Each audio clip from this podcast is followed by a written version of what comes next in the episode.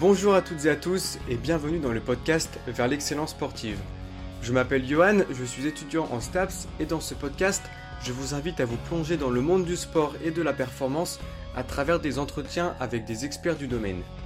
Dans ce podcast, nous aurons l'opportunité d'aborder divers sujets directement liés à la performance sportive, comme par exemple la préparation physique, la préparation mentale, l'entraînement, les blessures et encore d'autres sujets. Mon objectif est de partager avec vous les connaissances des experts ainsi que leurs expériences enrichissantes. Bienvenue dans ce nouvel épisode du podcast et aujourd'hui j'ai le plaisir d'accueillir Louis Bourlier qui est actuellement préparateur physique dans un club de basketball et plus particulièrement dans le pôle espoir. Avant de vous laisser sur le podcast et écouter l'échange que j'ai pu avoir avec lui, je voulais juste euh, m'excuser par avance pour la qualité du son qui va être euh, légèrement moins bonne que d'habitude pour, le, pour la simple et bonne raison que j'ai eu un petit problème du micro lors de l'enregistrement du podcast. Donc voilà, le son va être un peu moins bon par rapport à d'habitude, mais ça reste quand même largement euh, compréhensible et le podcast reste quand même de, bonne qualité. Euh, et, voilà, je pense quand même que l'échange avec Louis a été, euh, a été assez constructif, enrichissant. Donc voilà, je vous souhaite une excellente écoute et on se retrouve à la fin du podcast. Salut. Bonjour Louis. Salut. Euh, merci d'intervenir euh, sur le podcast. Est-ce que tu pourrais commencer par euh, te présenter, parler un peu de ton parcours et ce qui t'a amené à travailler dans la préparation physique à l'heure actuelle? Ouais, donc merci pour l'invitation. Donc je suis Louis Bourlier, je m'occupe de la préparation physique du centre de formation de la JL Bourg basket, donc des équipes espoir et cadet. Avant ça, j'ai fait un parcours universitaire classique, licence TAPS, entraînement sportif et un master EOPS à Lyon. Euh, voilà. Et puis je suis arrivé dans le basket, euh, on va dire par hasard, euh, lors d'un stage. Et j'ai fait deux ans d'alternance. Et maintenant, je suis dans ma quatrième saison à la Bourg. Ok, intéressant. Tu as fait dans quelle ville licence et master? Donc j'ai fait ma L1 au Mans, donc j'étais de là-bas à l'origine. Après, j'ai fait ma L2, L3 à Clermont-Ferrand, parce qu'il y avait l'option haltérophilie musculation que je souhaitais faire. Et après, j'ai fait mon M1, M2 à Lyon, donc euh, la fac la plus proche de Bourg, qui m'a permis de faire ce stage euh, à la JL. Ok. T'en as, as, pensé quoi du, master?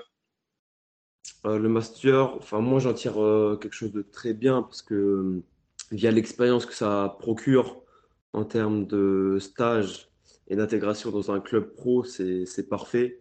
Toi, j'étais euh, une semaine en cours, une semaine en stage. Euh, sur le M1 et en M2, c'est un peu plus euh, de, de structure. Donc, ça permet vraiment de t'intégrer dans un club et dans, dans un projet professionnel vraiment complet. Après, les cours sont intéressants. C'est dans la continuité de la, de la licence. Donc, voilà, c'est un peu plus approfondi. Il y a des intervenants intéressants, mais euh, ouais, c'est vraiment euh, formateur d'un point de vue euh, professionnel et d'intégration dans une structure. Ok. Qu'est-ce qui t'a amené à travailler dans, la préparation physique? Est-ce que c'est un choix que tu avais déjà il y a longtemps avant de commencer STAPS ou tu as découvert ça un peu entre guillemets par hasard, si je puis dire, ou tout au long de ton cursus universitaire? Donc moi j'étais dans le foot à l'origine. Euh, j'ai toujours aimé le sport et en fait euh, après le lycée je savais pas trop faire mais je savais que je voulais être dans le sport. Donc je me suis dit allez je tente une licence et euh, à la base je voulais être coach sportif donc dans une salle de sport. c'est pour ça que j'ai fait ma L1 avec ça en tête. Ma L2 pareil j'avais cet objectif là et une fois avoir fait un stage dans une salle de sport dans une structure privée de une salle de fitness. Euh, j'ai compris que je voulais pas du tout faire ça parce que euh, c'était trop la chaîne. Il y avait pas assez de temps consacré, je pense, à un client. Et puis j'ai eu l'occasion de faire un stage au pôle espoir de handball à Clermont-Ferrand avec une préparatrice physique.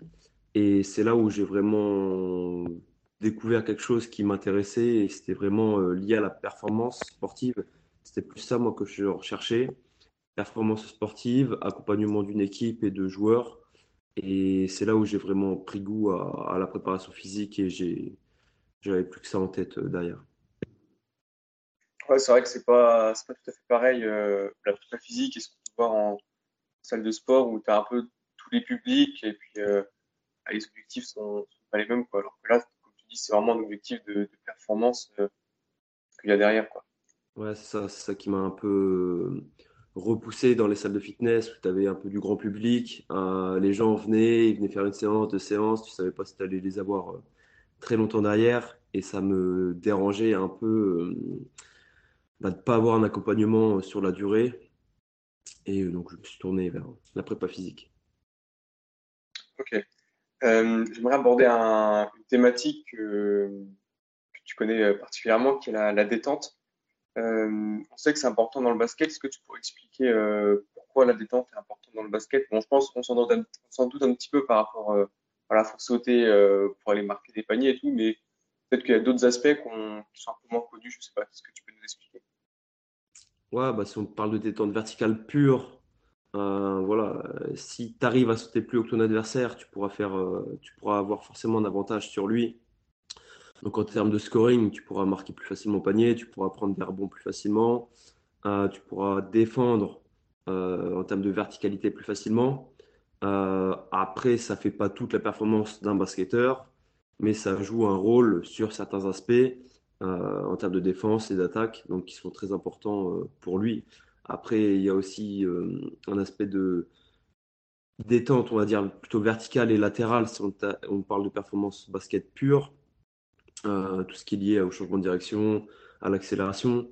Mais voilà, il y a le terme de détente verticale qui est beaucoup connu et qui cherche à être développé chez les basketteurs et qui est très importante. Euh, voilà, après, ça ne fait pas tout dans la performance du basket. Comment tu l'abordes cette détente euh, quand tu commences avec des basketteurs et que tu sais qu'il faut développer la détente Qu'est-ce que tu regardes? Est-ce que tu regardes des qualités physiques? Est-ce que tu fais différents tests? Comment tu, comment tu procèdes? Donc déjà, il faut commencer par, euh, par l'analyse de l'athlète et le connaître. Donc, euh, est-ce que c'est un jeune basketteur qui débute euh, le basket ou la préparation physique? Et c'est ce cas-là, on n'aura pas la même approche qu'un joueur qui a déjà un passé de basket, voire même de préparation physique. donc, il y a une connaissance de la personne en elle-même sur euh, on va dire, le background qu'elle a en termes de développement. Et après, si on pousse les choses un peu plus loin, là, il y a des tests physiques. Euh, donc, en termes de force, force plutôt maximale, euh, isométrique, que moi j'aime bien connaître, qui a un aspect, on va dire, c'est un prérequis pour derrière essayer de développer d'autres choses, dont la détente. Donc, il y a la force maximale qu'on peut chercher à connaître. Après, il y a les différents tests de saut. Il y a le profil force-vitesse qu'on peut essayer de faire. Moi, j'ai déjà fait. C'est pas assez euh, pratique en termes d'utilisation avec un grand groupe de joueurs. Mais derrière, sinon, tu as des tests simples comme les CMJ, les squat jump et surtout euh, des drop jump ou des RSI qui peuvent être mesurés soit avec le drop jump, soit avec des rebonds répétés qui permettent d'évaluer, on va dire, un peu plus spécifiquement la détente de l'athlète et ses qualités physiques liées à la détente. Donc euh, il y a des barèmes après sur le RSI, euh, suivant le niveau, admettons. Donc tu as fait terre bon, le RSI c'est, euh, on va dire, un, calcul entre la réactivité que tu as au sol et la détente verticale que tu atteins. Et donc si ce ratio-là est, on va dire, inférieur à 1 ou 1,5, c'est que tu as un très mauvais RSI, donc une très mauvaise réactivité tu passes à 2, 2,5, c'est un ratio correct. Et à au-dessus de 3, tu as un très bon RSI. Donc, quand tu as établi ce, cette mesure-là, là, tu peux te dire, OK, l'athlète a un très bon RSI, j'ai pas forcément besoin de développer trop cette capacité pliométrique, cette réactivité-là. Je peux essayer de développer un peu plus la force pour essayer d'avoir un bon équilibre et de pousser un peu le maillon faible euh, chez l'athlète. Et inversement, si quelqu'un a un très faible RSI, donc vers les 1, 1,5, 2, là derrière, il a vraiment besoin de développer de la capacité pliométrique, donc euh, rebondir vite et haut, euh, progressivement dans, sa, dans son développement. donc vraiment, les tests, ils te servent euh, d'indicateur. Du coup, en fonction des différents tests que tu fais, tu vas aller développer, enfin, utiliser certains exercices qui vont répondre du coup, qui vont répondre à, au maillon faible, comme tu l'as dit, tu as objectivé le maillon faible et du coup, tu travailles dessus après. Hmm. Ça, c'est quand même plus important pour des athlètes et des joueurs qui ont un, bon niveau euh, de développement. Toi, si, tu as des jeunes euh, qui ont euh, moins de 15, moins de 16 ans, là, tu peux être un peu plus général. Donc, tu dois développer ta qualité de force, qui va être importante pour développer ta puissance derrière, tout en développant en temps, en même temps ta pliométrie, donc ta pliométrie extensive, intensive, euh, sur un continuum euh, de progression. Parce qu'il ne faut pas te dire, ouais, j'atteins euh, deux fois le poids de corps en back squat ou en trap bar ou peu importe, pour vouloir développer de la, pliométrie ou pour être capable de faire des drop jumps ou autre. Ça, c'est quand, quand même ça a été une pensée, on va dire, assez générale il y a un moment, mais il ne faut pas faire comme ça, il faut développer tout un socle. Donc forcément, tu as peut-être besoin de plus de force quand tu es jeune et un petit peu moins de pliométrie parce que tu en fais déjà beaucoup dans ta pratique, mais il faut essayer de niveler les deux et les progresser en même temps jusqu'à arriver à un certain stade où tu es peut-être trop en pliométrie, où tu essayes de rééquilibrer le ratio euh, suivant là le profil et les tests que tu as fait passer à tes joueurs. Oui, bien sûr, d'où l'importance du, contexte, savoir quel type de joueur on a, leur âge, etc. Et du coup, finalement, construire la, la base de la pyramide et euh, aller un peu plus dans le spécifique euh, plus tard. C'est ça. Il n'y a pas besoin de chercher non plus euh, très compliqué au début. Parce que quoi que tu vas faire quand tu as 15-16 ans, que tu fasses que de, la que de la pliométrie, que du renforcement ou que de la force, ah, tu vas la développer ta détente. Parce que tu manques de ces trois cases donc, euh, ça va se développer, euh, voilà, plus ou moins vite pour certains, et ça va se développer dans tous les cas. Et c'est après passer à un certain niveau, il faut vraiment être plus spécifique euh, par rapport aux besoins du joueur. Ok. Et donc, une fois que, tu vas travailler sur une des qualités, soit la force ou la pliométrie, comment tu procèdes? Tu, mets en place des, je sais pas, un cycle de force, un cycle de pliométrie Est-ce que tu fonctionnes par cycle déjà? Tu peux expliquer un petit peu la, suite logique euh, euh, post-test Ouais, donc moi, dans mon contexte euh, d'équipe, de suivi d'équipe, je ne fais pas de cycle de force pure ou de pliométrie, je dissocie pas les deux. J'ai jamais fait ça moi, parce que tu as besoin dans une semaine, dans une saison, d'avoir des petits stimulus de chaque qualité physique euh, toutes les semaines ou tous les mois. Et le fait de faire quasiment que de la force sur un mois et passer derrière sur de la pliométrie, euh, ton corps il va pas, il va pas aimer et le changement va être quand même mal perçu par le corps. Euh, c'est fait trop brusquement. Donc moi, ce que je fais, c'est plutôt dans une semaine d'entraînement, comment j'organise mes séances ou mes qualités physiques en fonction du jour par rapport au match, par rapport à la semaine, euh, par rapport à tout ce qui est autour, par rapport à si c'est fait avant l'entraînement, après l'entraînement. Donc, tu vois, si on prend une semaine, on va dire classique pour les plus âgés, euh, ils ont match le samedi, dimanche off. Lundi, on fait euh, un développement du haut et du bas du corps, donc un full body sur un volume assez important. Donc là, il n'y a pas forcément de force ou de pliométrie, c'est plutôt tout ce qui est renforcement, c'est de la force ou de l'endurance ou de l'hypertrophie. Euh, y et après, de la pliométrie, ça peut être la pliométrie plutôt extensive sur une grande amplitude. Donc, euh, des, des, des squat jump euh, profonds, toi répéter, pour faire, on va dire, plutôt une capacité de travail euh, le lundi. Après, le, le mardi, moi, j'aime bien axer développement du bas du corps.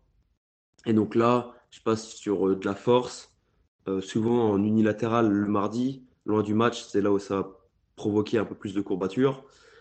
Et derrière, je mets de la pliométrie plutôt intensive, pareil en unilatéral, donc des rebonds à une jambe ou des fentes, euh, voilà, suivant l'exercice unilatéral que je choisis de faire. Et derrière, tout ce qui est renforcement des autres muscles autour, donc des genoux, des chevilles, pour vraiment, et du bassin, pour vraiment avoir un, un renforcement complet, mais il y a un petit bloc, on va dire, de pliométrie intensive et de force ou de puissance le mardi. Le mercredi, on passe sur du haut du corps, donc là, voilà, haut du corps, gainage pour faire récupérer le bas du corps. Et le jeudi, on refait un cycle, un cycle. On refait une séance orientée bas du corps, plutôt explosivité, réactivité, un peu moins de pliométrie intense. Donc là, on est plutôt sur du bilatéral, euh, du trap bar, du squat, euh, et avec de la pliométrie euh, bilatérale, donc des CMJ, ça peut être un peu des hurdle jump, donc des sauts au-dessus de et, des box jump pour faire un peu moins de, de courbature si on recherche ça à ce moment-là. Et après, le vendredi, c'est souvent un peu de gainage ou de plio vraiment légère avec un volume très faible. Et puis le samedi, match. Ok, c'est super intéressant la manière dont, tu agences euh, tout ça. Euh, du coup, la veille de match, euh, tu dois quantifier de manière assez précise le, la, charge d'entraînement. Est-ce que tu, par rapport aux autres séances, tu, calcules le nombre de sauts total par séance et tu ajustes après en fonction de, des jours? Moi, j'ai pas un calcul, un volume total sur la semaine de combien de sauts je vais faire.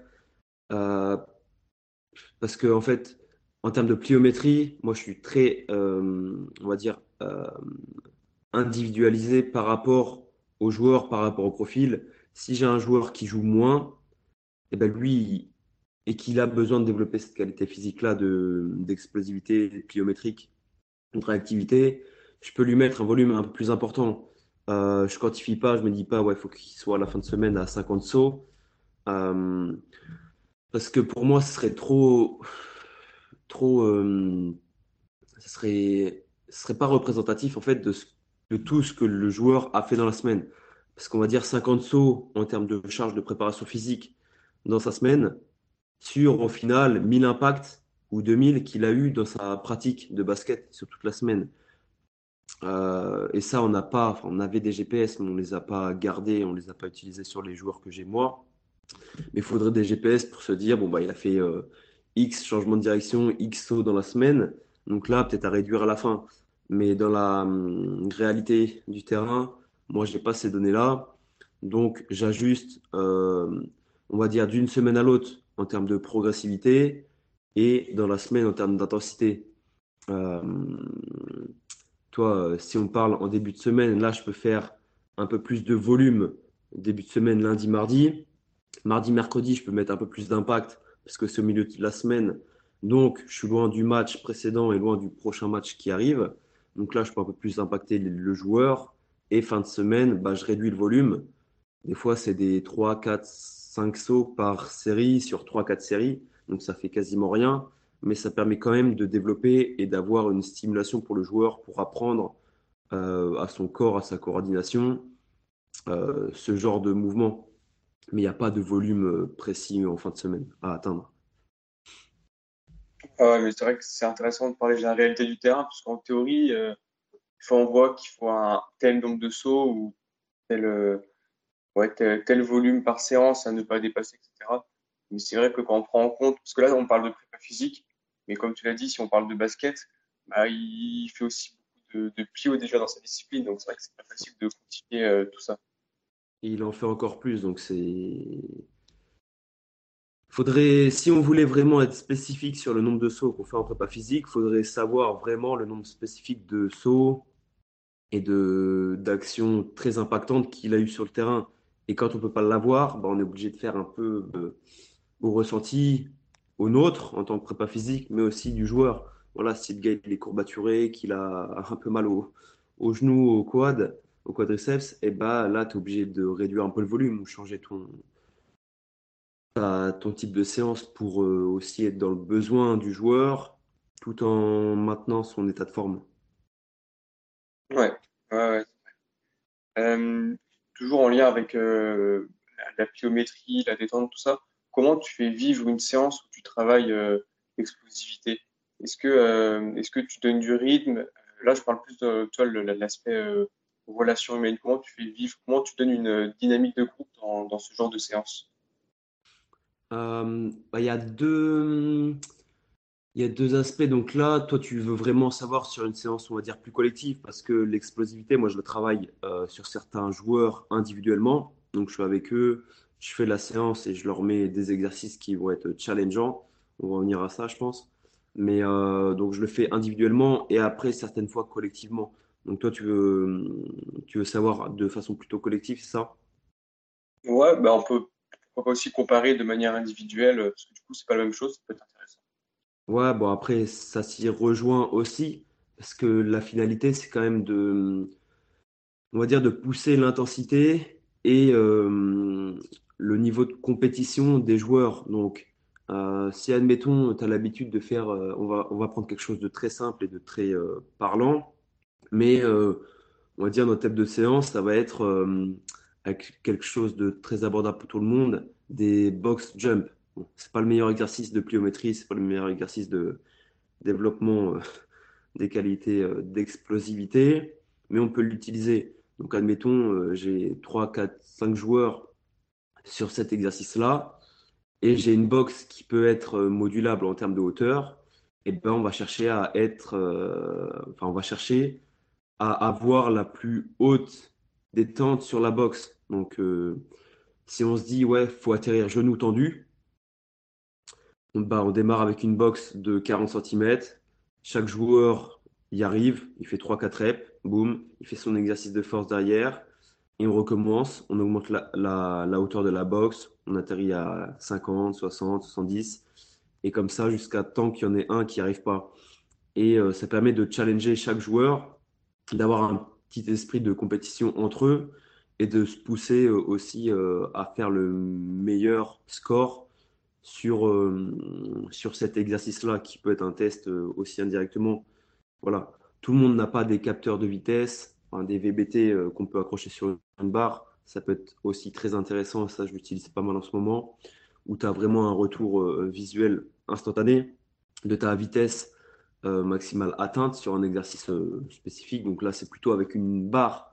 Donc que ce soit un squat ou un squat jump ou un CMJ avec barre, ça peut être avec un bâton juste pour avoir euh, le capteur euh, de placer et derrière tu mets une vitesse maximale sur ta, sur ta face concentrique. Et donc ça, pareil, tu te, fais la même chose. Ouais, tu as fait 2,5 m euh, par seconde euh, sur cet exercice-là. Ben, le joueur, juste après, il va vouloir faire plus. Il va utiliser une stratégie qui est euh, peut-être pas optimale en termes d'exercice, mais qui est optimale pour lui pour développer un maximum de vitesse. Donc, tu vois, il va, il va créer un peu des, des connexions ou des, des schémas moteurs qui vont lui permettre de développer une vitesse plus importante, une puissance plus importante. Et derrière, euh, voilà, c'est optimal pour pousser l'intensité des joueurs. Ça peut être fait pareil sur des sauts horizontaux, qui est très simple pareil à mettre en place. Tu fais des broad jumps, t'en fais un, tu arrives à 2m50, le gars d'après il va vouloir faire 2m56, 2m60. Et ça, tu peux le faire sur un, nombre euh, très important d'exercices qui permet à la fin de toujours repousser euh, bah, l'esprit de compétition, la performance de tes joueurs et aussi euh, bah, le résultat physique que tu peux atteindre à la fin d'une séance ou à la fin d'un mois d'entraînement où tu peux retester tes joueurs et ils ont progressé euh, sur tout ça. Ouais, donc euh, finalement, tu utilises pas mal le, le challenge pour créer une dynamique de groupe assez euh, compétitive qui permet de- aux joueurs de, de se pousser vers, vers le haut finalement. C'est ça, ouais, c'est des compétiteurs, hein, ils font pas du basket pour rien, ils aiment le challenge et ils aiment euh, l'esprit de compétition euh, collectif. Donc, il faut essayer de mettre ça aussi en place dans nous, notre pratique euh, de prépa physique. Il faut pas essayer de tout enlever. Ok, il y a des moments où tu es un peu plus sérieux, tu essaies d'être concentré sur une, sur un mouvement en particulier où tu dois, voilà, si tu as un squat à faire avec 3 secondes de descente, bon, bah, t'as pas le même esprit de challenge. Mais derrière, quand tu peux pousser un peu la compétition entre eux, eh ben, faut pas hésiter, il faut le faire. ouais. Ouais, je suis, je d'accord avec ça. Tu as parlé des, des retours visuels que les joueurs pouvaient avoir. C'était un thème que je voulais aborder aussi avec toi. Euh, les intérêts du, feedback ou des feedbacks, parce qu'il y a différents types de feedback. quel feedback tu utilises toi et pourquoi? Quels sont les intérêts que, tu y vois dans, la prépa physique? Bah, Comme on l'a dit, en fait, le, but pour le joueur déjà, c'est de connaître lui une performance de base qu'il a sur un exercice. Et à partir de là, toi, tu peux le challenger pour développer une qualité physique que tu as en tête. Tu lui dis, bah, sur un VBT, euh, on va être à 1 mètre par seconde pour développer, euh, on va dire, un peu plus la, capacité d'accélération euh, sur un mouvement en particulier. Donc, pour l'athlète, il a une compréhension un peu plus poussée de son entraînement, de son mouvement, pour derrière voilà, maximiser son engagement et son intensité sur l'exercice. Et après, pour nous, préparateurs physiques, ça permet de connaître là les performances, d'avoir des, des résultats spécifiques sur un test particulier pour derrière développer, comme on y revient à ce qu'on a dit au début, euh, un profil de joueur euh, sur euh, ce test physique-là ou sur un ensemble de qualités physiques. Et voilà, c'est un, outil quand même très puissant. Donc tu peux l'avoir en VBT sur un capteur de, de vitesse, tu peux l'avoir en force maximale avec un capteur de force, un dynamomètre. Euh, tu peux avoir, pareil, euh, là on va toucher du, gros calibre, mais des plateformes de force euh, qui sont pas souvent très abordables. on peut avoir des petits capteurs de saut au sol, des auto-jump. Moi j'ai un, de la marque Exurgo, donc des G-Flight. ça s'appelle sur le site, voilà, ceux qui sont intéressés iront voir. mais voilà, tous ces petits outils-là permettent d'avoir un retour instantané sur la performance de l'athlète pour le challenger et pour nous avoir des données euh, vraiment euh, objectives sur la performance de l'athlète. Ok, mais pour ceux qui, qui n'auraient pas les, moyens encore d'avoir des, des, DBT ou ce genre d'outils, est-ce que tu aurais des, des, astuces ou des petites stratégies qu'on pourrait mettre en place pendant un entraînement pour euh, essayer d'avoir pareil un, retour, du coup peut-être pas forcément visuel, quoique peut-être que, ça peut exister? Euh, il y a quelque chose qui euh, on va dire, bien, qui a été développé, c'est l'application MyJump et MySprint, où ça c'est très abordable. J'ai pas, moi quand je l'avais pris, il était à 10 euros, je pense qu'il est encore à ce prix-là. Euh, T'as pas un retour instantané, donc dans la seconde, juste après avoir fait la rep, parce qu'il faut euh, prendre la vidéo et analyser derrière, donc ça prend quelques secondes. Mais voilà, ça peut être pendant la récup, euh, hein, tu as fait cette détente-là, sur My Jump, My Jump. Derrière, à la rep d'après ou à la série d'après, tu essayes de faire mieux. Pour ceux qui n'ont vraiment pas de matériel, euh, ça peut être des choses assez simples. Si tu veux travailler la détente, tu peux prendre des post-it et tu te mets un challenge à toucher au plus haut du mur et à coller le post-it sur ta plateforme euh, ton, ton panier au plus haut possible ou sur un mur ou euh, avec le matériel que tu as à disposition autour de toi. Euh, ça, c'est un feedback direct où tu te challenges pareil derrière.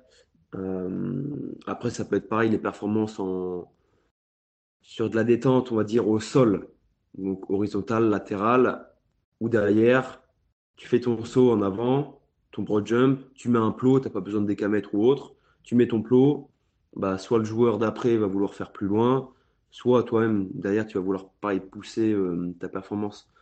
Euh, c'est toujours un peu plus compliqué de mettre ça en place quand tu n'as pas de matériel moyen, mais il y a toujours des petites, des petites astuces comme ça euh, que tu peux trouver par toi-même. Ouais, je pense que ça fait partie des qualités aussi de, de, l'entraîneur, être créatif, prendre euh, en compte le, matériel qu'on a ou ce qu'on peut trouver et faire avec, trouver des petites, euh, des petites stratégies. Et, C'est ça, ouais, s'adapter au contexte. Tous les clubs n'ont pas euh, énormément de matériel. voilà, ça dépend dans quel club tu évolues, mais il faut faire avec les moyens du bord et il faut trouver des astuces pour que tout le monde soit engagé dans ton entraînement. Euh, j'aimerais parler un peu d'individualisation. Euh. Euh, est-ce que tu arrives à individualiser tes, séances, que ce soit peut-être par joueur ou par, par poste?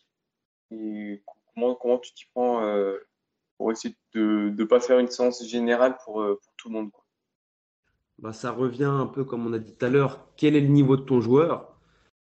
Donc, quand j'ai euh, quel est le niveau de ton joueur et euh, quelles sont, on va dire, les potentielles blessures qu'il peut avoir? Euh, donc, si tu as un jeune joueur, tu auras forcément plus de séances, on va dire, communes aux autres joueurs de ton équipe, que ce soit sur le même poste ou pas, peu importe.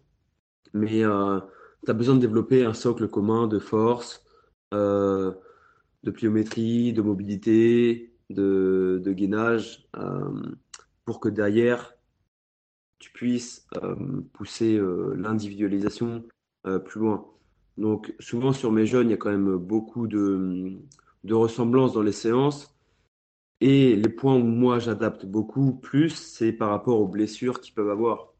Donc souvent c'est les genoux ou les chevilles. Bah forcément, tu peux pas faire, on va dire, du gobelet squat alors que tu as 16 ans parce que tu as mal aux genoux bon, bah, on va faire un peu plus d'isométrie euh, pour essayer de, gérer ces problèmes-là au niveau des genoux, des tendons. Euh, voilà, pour les jeunes, c'est plutôt par rapport à ça. Après, pour les joueurs un peu plus âgés, euh, l'individualisation, bah, elle est faite ouais, par rapport vraiment au profil, soit par rapport à des tests, soit par rapport à ce que moi, je perçois chez un joueur, parce qu'on ne peut pas tout tester non plus d'un point de vue logistique et d'un point de vue euh, pur, euh, tu as, un joueur qui est un peu plus fort qu'un autre en termes musculaires et tu as un joueur qui a un profil, on va dire, un peu plus tendineux euh, au niveau de son anatomie, bah, tu vas pas développer la même chose et tu vas pas faire attention à la même chose parce qu'il y a un joueur qui peut développer plus de pathologies tendineuses que l'autre euh, voilà, donc faut individualiser par rapport à, ces paramètres-là. Euh, mais plus l'âge augmente, plus l'individualisation euh, peut être améliorée par rapport encore aux besoins des joueurs. Après, tu vois, sur le, si on parle du haut du corps, bah, quasiment tous les basketteurs, au moins les jeunes basketteurs jusqu'à 20-21 ans, ont besoin de développer on va dire, de la masse musculaire sur le haut du corps, de la force, euh, pour être impactant et euh, subir, enfin, pouvoir bien gérer les impacts physiques qu'ils ont sur le terrain. Et pour le bas du corps, bah, c'est la même chose. Euh, il faut le socle commun et après tu commences à individualiser petit à petit par rapport aux blessures et par rapport aux besoins du, joueur. Et du coup, toi, tu es, tout seul sur la prépa? Euh, moi, pour le centre de formation, je suis tout seul. Après, l'équipe professionnelle a son préparateur physique euh, attitré. Et pour le centre de formation, ouais. Et tu arrives à, individualiser euh, comme il faut avec tous les joueurs ou, c'est, tu trouves que c'est un peu galère vis-à-vis que c'est un sport collectif Ouais, bah, c'est comme on disait tout à l'heure, on fait avec les moyens qu'on a. on fait avec les moyens qu'on a dans dans le contexte actuel, je suis tout seul pour gérer 18-19 euh, joueurs. Euh, donc forcément qu'il y a des parties qui sont moins individualisées par rapport au temps que moi j'ai, par rapport, euh, on va dire, à la structuration des séances dans la semaine. S'il y a s'il y a 10 joueurs en même temps que j'ai à gérer, bah forcément il y aura moins facilement euh, de possibilités à individualiser la séance parce qu'il y a plus de joueurs à encadrer. Mais moi, j'ai quand même toujours l'objectif de donner euh, ce que l'athlète a besoin, donc euh, d'individualiser au maximum. Et sur moi, j'ai des séances où j'ai un joueur, deux, trois joueurs. Bah là, je peux individualiser au mieux. Peut-être que j'ai une séance on va dire, qui est commune à deux joueurs, une qui est différente sur un joueur, et ben, la séance commune aux deux joueurs, et ben, je ne vais pas la, on va dire, la coacher de la même manière. Donc, il peut y avoir, on va dire, euh, sur le papier, les mêmes exercices, sauf que derrière, après, tu as tout ce qui est euh, feedback et, euh, et on va dire, conseils donnés aux joueurs pour qu'il améliore cet exercice-là, cette qualité-là. Et c'est pas la même chose entre deux joueurs. voilà, après on peut aller dans le détail, mais suivant la mécanique et le mouvement que le joueur met en place pour cette performance-là, eh ben, le conseil euh, sera différent d'aller plus vite au sol, de monter plus le genou. Il y a plein de détails qui sont euh, faits en direct sur la séance et avec le joueur. Mais voilà, essayez toujours d'individualiser au mieux suivant le nombre de joueurs que je peux avoir sur une même séance. Ouais, ok. Ouais, c'est intéressant. Euh, j'aimerais parler, parler d'une autre thématique qui est, qui est l'isométrie. Je sais qu'on parle beaucoup de mouvements euh, dynamiques en général. Je trouve maintenant, on voit un peu plus euh, de mouvements isométriques, euh, overcoming, yielding, etc. Est-ce que tu pourrais évoquer un peu la, manière dont tu abordes les, mouvements isométriques Pourquoi et quels intérêts tu, y vois dans, dans la préparation physique du basketteur? Ouais, donc comme tu as dit, il y a deux types d'isométrie. Il y a l'overcoming, donc qui est plutôt, on va dire, de la production de force en, en isométrie, mais ton muscle se contracte en concentrique quand même. Euh, et d'ailleurs, tu as le yielding. Donc là, c'est juste euh, maintenir une position pendant X euh, durée. Et d'ailleurs, tu développes deux choses différentes. Donc sur l'overcoming, tu es plus sur de la force, force maximale isométrique. Et sur le yielding, tu es plus sur de la, la capacité en, termes d'endurance musculaire et euh, après, tu as, de la modulation au niveau euh, architectural, au niveau du tendon. Mais voilà, il y a deux utilisations vraiment euh, dissociées entre les deux. Et donc, moi, je m'en sers, on va dire, tout simplement par rapport aux besoins que j'ai avec le joueur. Donc, souvent, moi, j'ai un joueur qui, enfin, un et des joueurs qui ne peuvent pas, en termes de, ressenti, faire du trap bar ou du back squat parce qu'ils ont des douleurs au dos où ils sentent, euh, ils sentent un inconfort au niveau du dos, et eh ben, je peux passer facilement sur de l'isométrie, donc sur du belt squat en isométrie, overcoming. Et donc là, tu développes toujours cette qualité de force. Donc pareil, est-ce que tu veux développer de la force maximale? Donc tu vas sur du 4, 5, 6 secondes de poussée en isométrie. Est-ce que tu, tu, veux développer du RFD Donc là, tu fais des, de l'isométrie balistique sur une, deux, trois secondes maximum. Euh, voilà, tu peux moduler sur un même exercice, sur une même méthode, différents types de travail.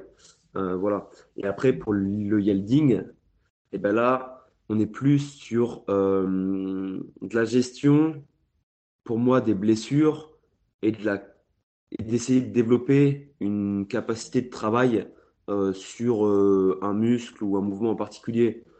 Donc souvent, moi, le yielding, j'aime bien l'utiliser sur des fentes en isométrie ou sur de la chaise. Après, tu peux faire la même chose euh, sur des, hum, des, extensions mollets en isométrie. Voilà, pour essayer vraiment de développer euh, toutes ces capacités-là autour de la cheville, des mollets euh, pour les fentes. À gérer en fonction des douleurs de chacun. Donc, pour le overcoming, c'est un bon substitut à de la force maximale en dynamique. si tu peux pas la faire, et le yielding euh, plus sur de la gestion de la douleur euh, des athlètes. C'est comme ça, moi, plutôt que je la l'aborde.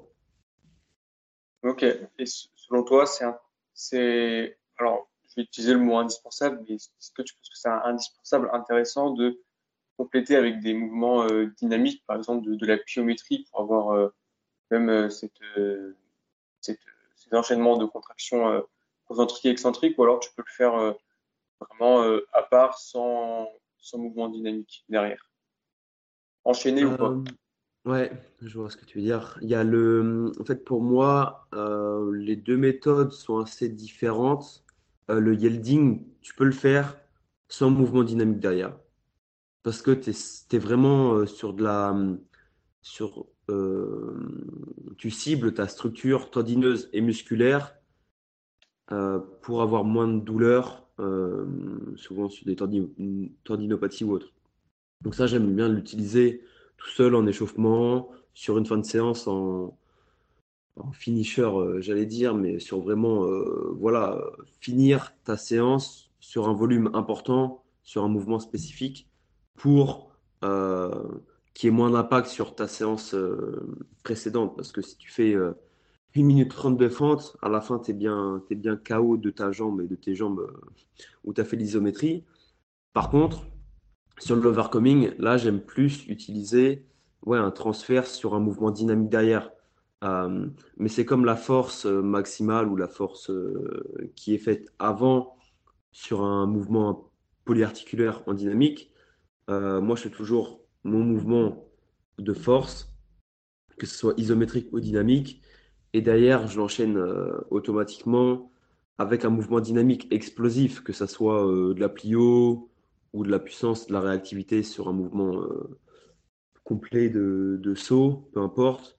moi, j'aime bien combiner les deux parce que, surtout sur l'isométrie overcoming, tu as quand même un, transfert qui est,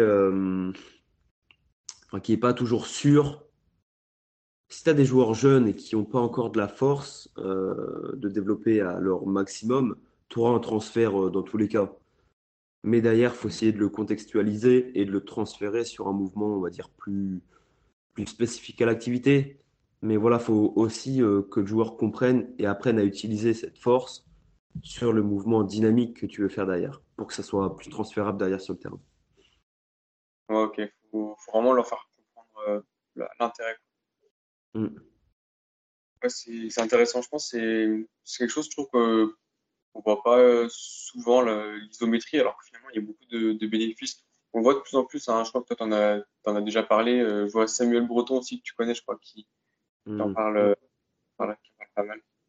Il aime bien l'isométrie aussi, lui, euh, que ce soit Overcoming et Yielding, il utilise les deux. Et c'est une méthode de travail comme une autre faut pas tout baser dessus il faut pas euh, se dire non, il n'y a pas de mouvement, donc c'est pas utile à l'activité. Voilà, il y a du contexte à mettre autour. À quel moment tu utilises cette isométrie-là ou l'autre? Quel moment tu utilises cette force-là ou cette plio-là ou peu importe? C'est une méthode euh, comme une autre. Donc c'est à utiliser suivant le contexte et l'objectif que tu as euh, avec tes joueurs. Yes. Euh, dernière petite euh, thématique, j'aimerais parler avec toi, toujours dans le contexte du, basket. la place, je mets ça dans le même panier, même si c'est pas la même chose, la souplesse et la mobilité. Est-ce que tu, utilises la mobilité? Est-ce que tu fais de la souplesse? Est-ce que c'est indispensable, etc. Est-ce que tu pourrais en parler un petit peu dans, ta pratique? Ouais, c'est bah pour moi c'est deux choses quand même qui se recoupent à la fin mais tu as un travail différent entre les deux. Euh, la mobilité, tu plus au niveau articulaire et la souplesse, tu es plutôt au niveau euh, structurel, euh, musculaire et tendineux. tendineux, ça c'est dur à, modifier via des étirements, mais plutôt sur l'aspect musculaire via les étirements. Donc on fait les deux. en termes de proportion, je suis quand même plus sur de la hum, mobilité en termes de quantité, euh, je serais à 75% de travail de mobilité par rapport à de la souplesse. Euh, parce que pour moi, la souplesse, tu peux aussi la travailler directement ou indirectement avec euh, tes exercices de, force et de renforcement. Tout est une question d'amplitude en fait, dans tout mouvement. Si tu fais du box squat, bah, tu vas être sur des facteurs nerveux de puissance. Si là, tu vas faire des fentes bulgare avec ton pied avant plus surélevé et que tu vas en amplitude complète, bah là, tu vas faire pour moi du renforcement en force, mais aussi de l'étirement euh, plutôt dynamique et sous charge et sous contrainte. Et donc, pour moi, c'est encore plus intéressant de faire ce type de travail-là que de faire juste un étirement statique. Euh, après, tu as différents types d'étirements en activo-dynamique, en statique, euh, passif ou autre. Euh, mais pour moi, le plus, on va dire, le plus rentable en termes de temps, en termes d'énergie, c'est quand même de faire un maximum d'étirements dans tes séances dédiées à de la force. Tu vois, comme j'ai dit, en fait, il faut faire un, maximum d'amplitude complète pour à la fois développer ta, tes qualités physiques de force et en plus travailler sur ta, sur ta souplesse, ta mobilité. C'est un gain de temps monstre et tu es toujours à la recherche du temps avec tes joueurs. Tu cours toujours après le temps. Donc, quand tu peux faire les deux à la fois, bah, c'est parfait. Donc, tu fais ça sur des fentes euh, bulgares, tu peux faire ça sur du soulevé de terre euh, jambes tendues. Que tu as une amplitude complète sur ton mouvement euh, de force, et eh ben, tu vas aussi stimuler cet étirement-là. Et tu auras encore plus d'impact que de faire un étirement simple dans tes séances c'est intéressant que tu parles de, gain de temps et d'exercices euh, qui permettent de, faire euh, plusieurs choses en une fois, parce que c'est vrai qu'on est, préparateur physique, on est toujours un peu en, galère de temps. Ça t'arrive des fois de leur donner euh, des routines à faire chez eux, des, là, dans, dans ce qu'on dire en étirement, mais peut-être dans d'autres d'autres qualités physiques Ils s'entraînent déjà énormément la semaine. Donc les seules petites routines qu'ils peuvent avoir en dehors, ouais, ça va être de la mobilité et des étirements. Euh, je leur en ai donné. Après, voilà, c'est aussi par rapport au ressenti et aux besoins et à l'envie du joueur euh, qu'il a. Tous les joueurs ont besoin de mobilité de hanche. Enfin, c'est, c'est un truc euh, quand même euh, assez important pour eux en termes de performance et en termes de santé. Donc, il y a toujours une routine mobilité, étirement, activation en début d'entraînement, que ce soit en prépa physique ou en basket. Quand c'est en prépa physique, moi j'essaye de le pousser un peu plus. Donc euh, euh, si on fait des, fentes derrière, moi j'aime bien euh, utiliser un petit peu de la, des étirements activo-dynamiques. Donc quand tu viens étirer pendant quelques secondes, du contracter relâché, tu étires quelques secondes, tu relâches et tu essayes de gagner de l'amplitude à chaque fois. Et après, le mieux, c'est de mettre de la force dans l'amplitude que tu as gagnée. Donc, soit sur de la contraction en fin d'amplitude sur l'étirement que tu fais, soit après le transférer sur ton mouvement de force que tu fais derrière. Euh, voilà, c'est plus comme ça que je l'intègre en début de séance. À la fin des entraînements, euh, j'essaye de pas pousser euh, les étirements. voilà, parce qu'il y a peut-être moins d'importance, mais plutôt de le faire hors des séances voilà, quand les joueurs ils sont au calme, le soir avant de dormir ou le matin quand ils peuvent vous réveiller. Ok. Selon toi, qu'est-ce qu'un bon préparateur physique? Un bon préparateur physique, c'est quelqu'un qui se forme en permanence, qui cherche euh, à devenir meilleur lui par rapport aux compétences et aux connaissances qu'il peut développer. Et c'est quelqu'un qui s'adapte beaucoup à son contexte et qui cherche à connaître aussi ses joueurs. Parce que c'est un travail collaboratif entre tes joueurs et toi. Parce que la finalité c'est quand même tes joueurs. Tu, veux les développer eux et donc il faut que toi tu sois bon personnellement et que tu connaisses ton athlète en termes relationnels purs. Donc c'est vraiment ces aspects là pour moi qui sont importants pour un préparateur physique. Ok. Est-ce que tu aurais euh, une, une, anecdote ou une expérience que tu as vécue avec des joueurs à, nous partager où il en est ressorti quelque chose de, de positif, quelque chose d'enrichissant? Euh, tu me prends de court là. Euh... ouais, à chaque fois, que je la pose celle-ci. Une expérience. Euh... Après, je pense que ça tourne quand même beaucoup autour de relations euh, humaines. Parce que hum, c'est toi et l'athlète, comme je dit avant, euh, comment est-ce que tu le comprends?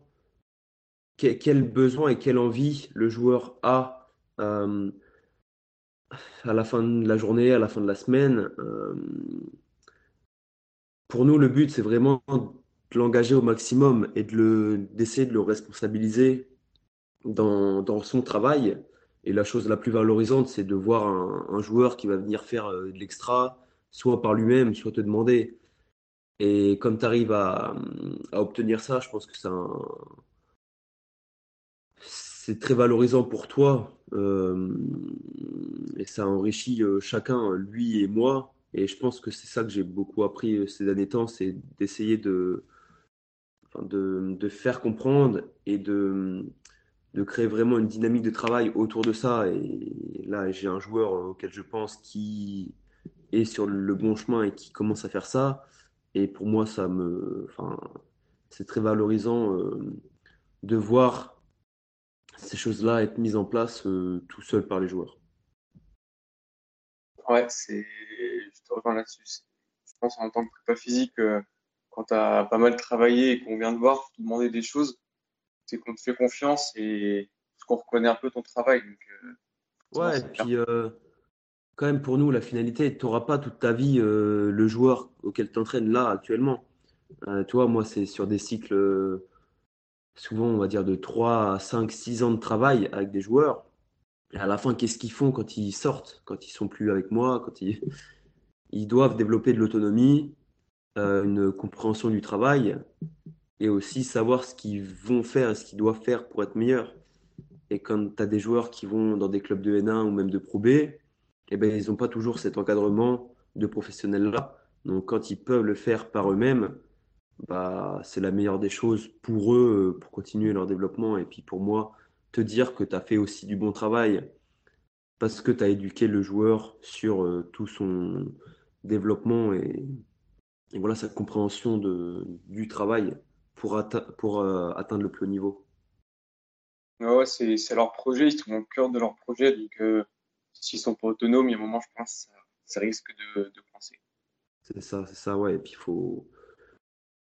Ça vient pas du jour au lendemain c'est pas en un an, deux ans, trois ans qu'ils vont, qui vont comprendre ça, mais voilà, ça met du temps et puis chacun ira à son rythme, mais il faut arriver à, ça à la fin. Ouais, ouais je, te, je te revois 100% euh, là-dessus.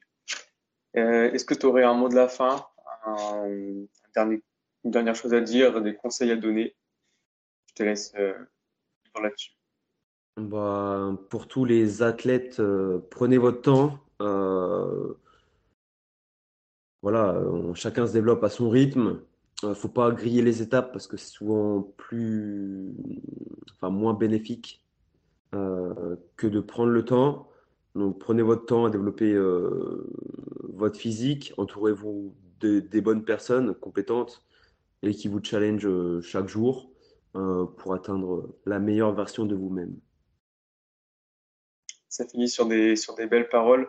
Euh, Louis, merci beaucoup d'être euh, intervenu sur, euh, sur le podcast. Merci pour tous les apports que tu as pu effectuer pendant, pendant cet échange. Donc, donc, voilà, merci. Je pense qu'on peut te retrouver sur, notamment sur, sur Instagram. Ouais, je suis pas mal actif là-bas. Ouais. Je mettrai des liens dans la description s'il y a des auditeurs qui veulent aller voir un peu ce que, ce que tu fais, des choses très intéressantes. Donc voilà, encore merci. Et, et voilà. Merci à toi pour euh, l'invitation. C'était un bon échange. Avec grand plaisir. Allez, à bientôt tout le monde. J'espère que cet épisode vous a plu. Si c'est le cas, je vous invite à vous abonner, partager l'épisode et laisser une évaluation au podcast. N'hésitez pas à me faire des retours en commentaire pour faire évoluer le podcast. Vous pouvez retrouver le podcast ainsi que l'invité euh, sur les réseaux avec les informations en description. Merci pour votre écoute et je vous dis à bientôt pour un nouvel épisode.